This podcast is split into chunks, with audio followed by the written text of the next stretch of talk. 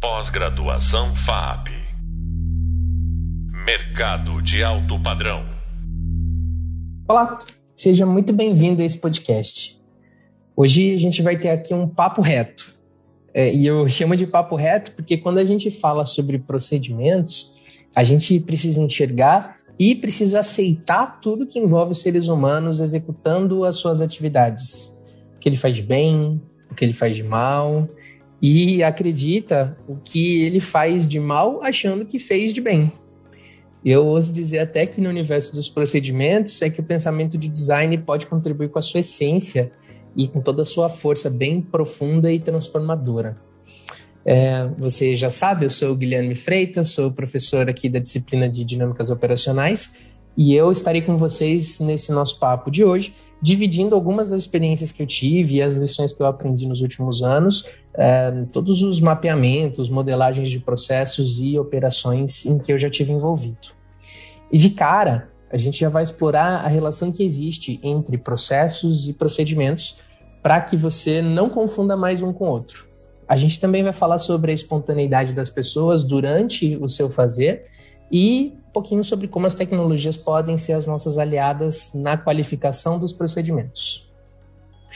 E abrindo essa nossa conversa, essa diferença, que eu acho que é importantíssima de ser sedimentada com relação a processos e procedimentos, ela não está necessariamente nos termos, é, diferentes mercados, diferentes empresas, até diferentes momentos da história, lidam com os termos processos e procedimentos de formas diferentes.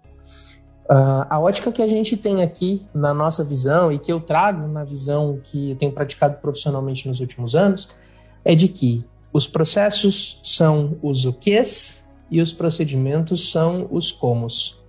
Os processos eles dizem para a gente o que precisa ser feito, eles até nos instruem no que é, no passo a passo a ser executado para se fazer o que precisa fazer, mas é nos procedimentos que está a execução de fato das coisas.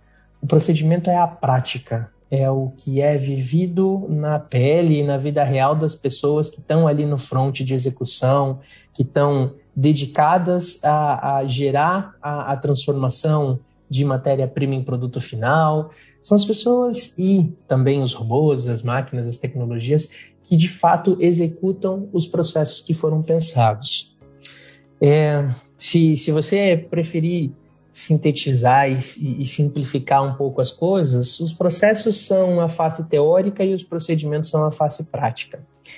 E, e essa divisão teórica e prática é uma divisão que é, eu acho ela bastante didática justamente para a gente começar a quebrar um pouco algumas das concepções que a gente carrega, às vezes por já ter ouvido falarem, às vezes por em outros contextos fazer sentido, mas que quando a gente fala de processos, é, elas precisam ser quebradas. A primeira e máxima delas para a nossa conversa de hoje é aquela coisa de teoria é uma coisa, prática é outra. Isso aí que você está falando funciona na teoria, mas quando a gente bota na prática, aí o negócio é diferente. No universo dos processos, a teoria significa uma prática que foi bem executada e por bem executado que foi, se tornou teoria a partir do registro. Ou então, um processo que foi concebido, uma técnica que foi concebida para ser aplicada daquela maneira por diferentes aspectos da realidade que estão naquele contexto. Quando a prática é diferente da teoria que a embasa, significa que ou a gente está praticando errado e precisa corrigir, ou a gente criou uma prática melhor do que aquela teoria fundamenta e, portanto, a gente pode estabelecer uma nova teoria em cima daquela prática.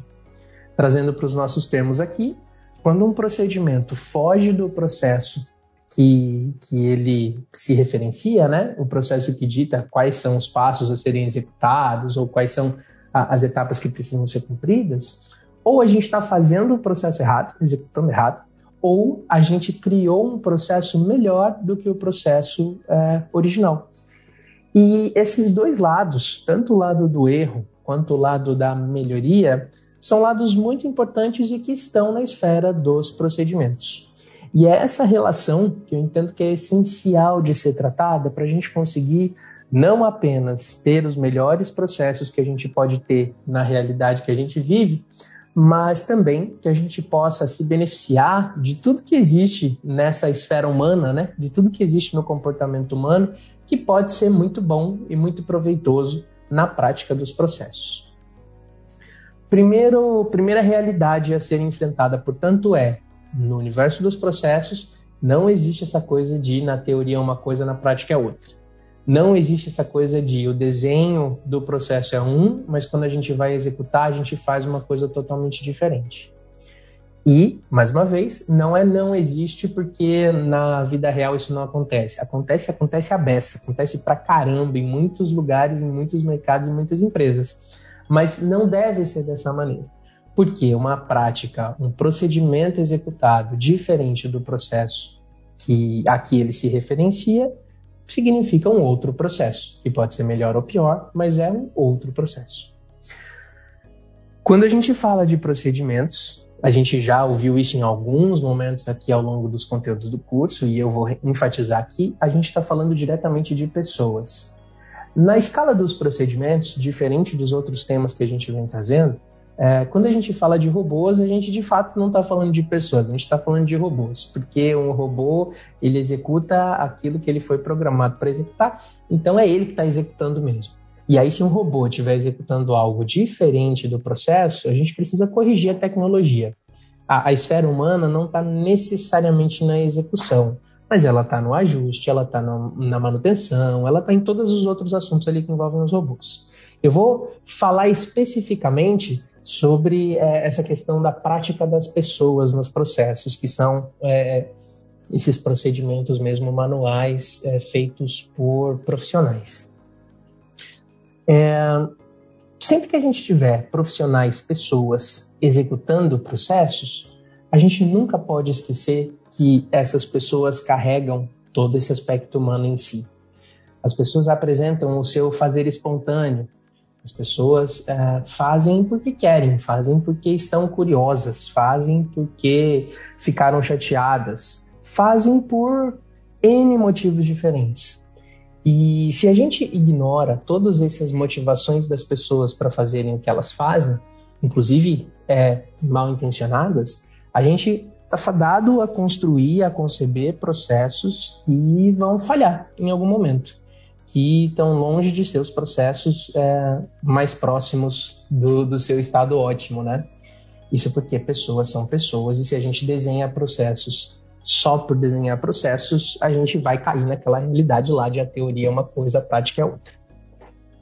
Portanto, quando a gente fala de estabelecer processos bem estruturados é, e a gente considera essas camadas humanas, a gente precisa dar espaço para duas faces importantes das pessoas. É, as pessoas são muito complexas, não dá para resumir como as pessoas fazem as coisas em duas categorias, é claro. Mas, sobre a ótica dos processos, é importante que a gente tenha essas duas segmentações. A primeira delas é as pessoas executando, bem ou mal intencionadas, um processo de uma maneira diferente do que foi previsto e que é prejudicial para o processo. Então, a, a gente não está levando aqui em consideração se a pessoa é bem ou mal intencionada. A gente só está é, enxergando que aquela variação, aquela quebra do padrão previsto, ela não é benéfica, ela é prejudicial. E aí a gente bota isso numa caixinha. A segunda caixinha é, é as pessoas executando coisas ou é, enxergando a possibilidade de executar coisas bem ou mal intencionadas também, majoritariamente bem intencionadas, é, sem que haja um claro impacto negativo ao processo. A gente bota isso numa outra caixinha. Vocês veem então que a gente, fazendo uma síntese do que a gente vem falando até aqui, é, a gente está falando de não estou fazendo ou não estou querendo fazer como foi programado para o processo, e de um lado o resultado disso é negativo para o processo, do outro o resultado eu não sei se é negativo ou positivo, mas eu não vejo com clareza como isso pode ser negativo para o processo. Esses dois tipos, é, essas duas ah, visões que a gente tem das atitudes das pessoas, diria até mais, essas duas classificações de, de variações na prática dos processos, elas precisam ser tratadas de maneiras diferentes. E aí eu queria é, explorar um pouquinho esse tema, porque eu acho que está aí a grande contribuição que o design pode trazer para o universo dos processos, além de tudo que a gente já vem falando.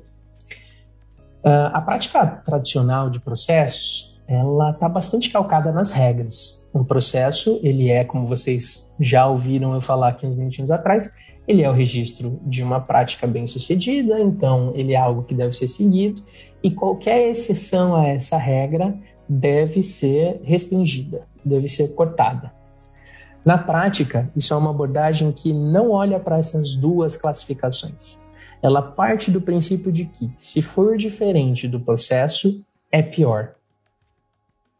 Uh, tem o seu benefício, porque você evita riscos, você evita fraudes, você evita uma série de coisas é, negativas, mas você tem os seus impactos para a empresa, para a companhia também negativos, porque você perde oportunidade de melhoria, você perde é, potencial das pessoas que executam aqueles processos, porque qualquer coisa que fuja da regra é um problema.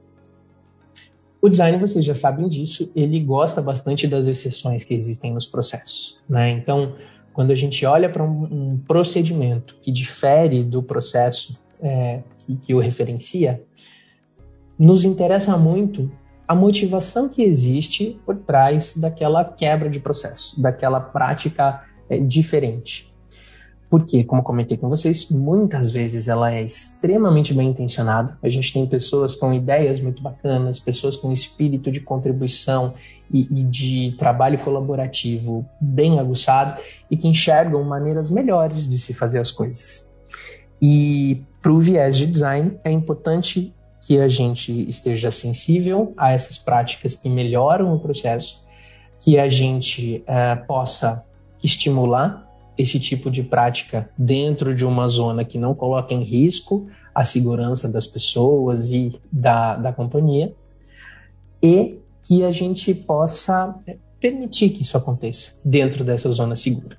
E eu acho que a, a, o, o grande cerne de toda essa questão é estabelecer uma zona segura para que as pessoas possam é, trazer essas práticas novas sem comprometer o que existe de positivo no processo atual, então sem quebrar, prejudicar o processo, mas que também não gere é, limitações, impedimentos sem propósito e que só sirvam para fazer com que o processo seja executado do jeito que ele é executado. Deixa eu ver se eu consigo tangibilizar isso um pouquinho mais para vocês. Você tem um equipamento numa fábrica que é, caso o profissional insira a mão naquele equipamento, ele possa gerar uma lesão, é, um controle físico, inclusive, para que isso não aconteça, é, é importante. E se você não estabelece esse controle, você coloca o seu profissional suscetível a um risco muito grande. A ideia não é que se quebrem esse tipo de controle. Na indústria, inclusive, isso se chama pokayoke, né? tanto para segurança quanto para qualidade. Então, a ideia não é quebrar os pokayokes, não é a gente tirar essas limitações que são importantes para o processo. Porém, uh, imagina uma, uma limitação que algumas empresas praticam até hoje, por exemplo, de jornada de trabalho. O profissional ele é obrigado a estar presente às 9 horas da manhã e se ele estiver às 9 e 2, ele perde a cesta básica daquele mês. É, Existe sentido nesse tipo de limitação para esse processo? É, ou para essa política, para essa regra, né? A gente está expandindo um pouco para o universo das regras, mas nos processos é, é igualmente aplicável. O profissional precisa uh, inserir a peça utilizando a mão direita. Ah, mas eu tenho pessoas que são canhotas, eu não posso usar a mão esquerda, não, tem que usar a mão direita. Qual que é o propósito que existe nessa determinação, nessa regra, nesse processo que foi definido? Há algum problema é, nessa variação? Essa variação ela coloca em risco algo? A nossa companhia ela precisa atender a horários de terceiros, então a gente necessariamente precisa iniciar às 9 e 1. Chegar às 9 e 2 é um problema. Ok, existe um propósito, faz sentido. Ah, se você insere com a mão esquerda aquele componente, você tem um risco de segurança. Ok, faz sentido. Agora, se não há esse propósito que, que baseie é, essas determinações dos processos, há espaço para experimentação. Há espaço para você ceder, para que as dinâmicas é, elas encontrem caminhos diferentes que podem ser muito melhores do que os caminhos, do que os caminhos originais. E quando a gente não permite essa flexibilização nos procedimentos dentro dessa margem segura, a gente cria situações em que ou as pessoas boicotam o processo de propósito, ou a gente perde as oportunidades de ter essas melhorias implantadas, ou vários ous possíveis, né? Tem muita coisa que pode acontecer numa realidade é, em que é, as pessoas que fazem parte dos processos não têm espaço para esse tipo de improviso. Uh, certa vez eu estava numa, numa companhia fazendo um, um, um, trabalho de análise de riscos, um trabalho importante, inclusive, bem detalhado, de levantamento de é, potenciais fraudes, e a gente identificou, rodando na estrutura da companhia, um sistema muito legal, muito útil e que, é, por algum motivo, não estava nas outras máquinas. E quando a gente olha para esse tipo de realidade, acende a nossa luzinha, né? Temos aqui uma não conformidade. Para o design, a não conformidade ela é uma provocação interessante, né? Então a gente foi investigar o porquê que isso não estava. Era uma ação muito, muito bem intencionada de um profissional da companhia que tinha desenvolvido aquela aplicação e, e, que era uma aplicação super interessante, super eficiente, mas que tinha sido instalada nas máquinas da companhia sem nenhum tipo de homologação, fora do radar de todo mundo da, da estrutura de TI. E era uma companhia, é, aliás, era uma ferramenta que a companhia completamente desconhecia. Isso, apesar de apresentar um risco, apresenta também um potencial. E aí a gente escolhe como companhia, como que a gente trata desse tipo de cenário? É, a gente demite o profissional que fez isso, bloqueia, insere novos bloqueios para não permitir que essas aplicações entrem na nossa estrutura, ou a gente é, promove esse profissional pela ideia colaborativa dele e permite que a tecnologia seja instalada em todas as outras máquinas, ou a gente faz uma homologação bem rigorosa dessa aplicação e se ela passar por essa nossa homologação, aí sim ela vai ser permitida e a gente trava, coloca outras travas e outros bloqueios para que isso nunca mais se repita. É, não é um, um tipo de decisão que é sim ou não apenas. Tem uma série de possibilidades aí de caminhos a serem tomados. E uh, vocês já sabem disso também, o contexto precisa ser levado em conta. Nesse caso, nossa indicação foi de que a, a, houvesse essa validação da aplicação, que ela se tornasse mais utilizada na companhia, por aquele contexto. Mas em outros contextos, talvez a, a decisão fosse diferente. O que eu queria deixar claro aqui para vocês é que é, esse tipo de ação espontânea existe em qualquer processo na prática, na camada dos procedimentos, as pessoas vão executar as coisas de maneiras diferentes. É, e a gente não está imune, mesmo que a gente capacite muito bem as pessoas, mesmo que a gente tenha um time 100% engajado, isso faz parte do ser humano. Sabe aquela coisa do é, você tá, tá doente em casa, mas precisa fazer uma coisa no seu perfil, aí passa aí a sua senha que eu entro aqui e mexo. Isso é natural das pessoas. O que a gente precisa fazer é reconhecer a existência dessas, dessas atividades e construir um ambiente numa zona segura para que essas atividades sejam é, praticadas, para a gente conseguir enxergar é, caminhos felizes nessas variações aí que os processos estabelecem.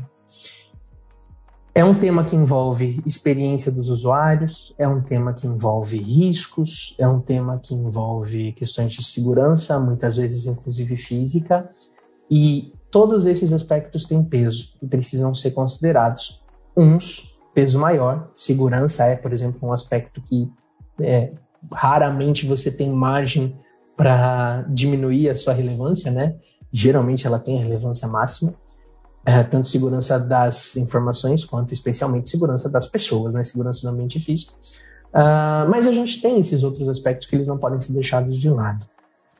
E nesse contexto, aliás, nesse cenário, né, que, que tem vários elementos ali que dão contexto. As tecnologias ajudam a gente pra caramba.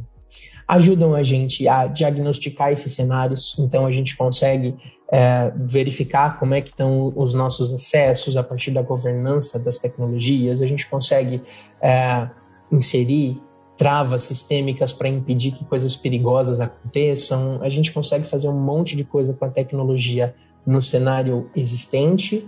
E a gente consegue, com tecnologias disponíveis no mercado ou mesmo com soluções customizadas, a gente consegue trazer para nossa empresa muita coisa interessante e é, positiva a partir das tecnologias. É, o mercado tem cada vez mais é, tecnologias, ferramentas, sistemas que são é, que ajudam bastante nesse tipo de cenário, a começar pelas tecnologias de governança, de monitoramento, mas não se restringindo a elas.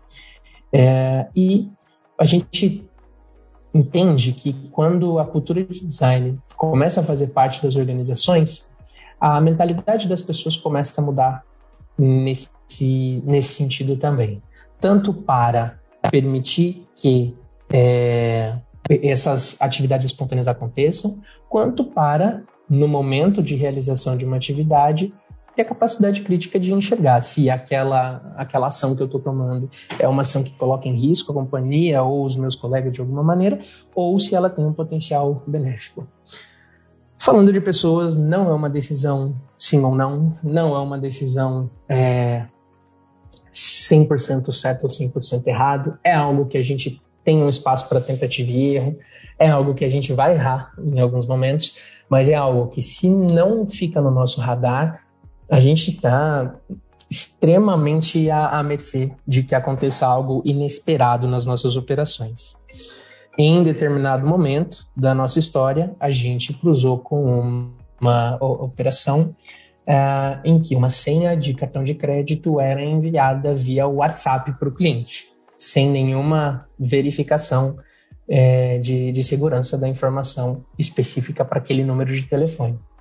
Na melhor das intenções, usando seus recursos ao máximo, o time de atendimento executava essa operação dessa maneira. E as pessoas vão buscar esses caminhos, as pessoas vão buscar os caminhos alternativos, as pessoas vão é, fazer de tudo que elas puderem para realizar o melhor delas no trabalho. Ou às vezes mal intencionadas também, elas vão fazer. E você não pode ignorar.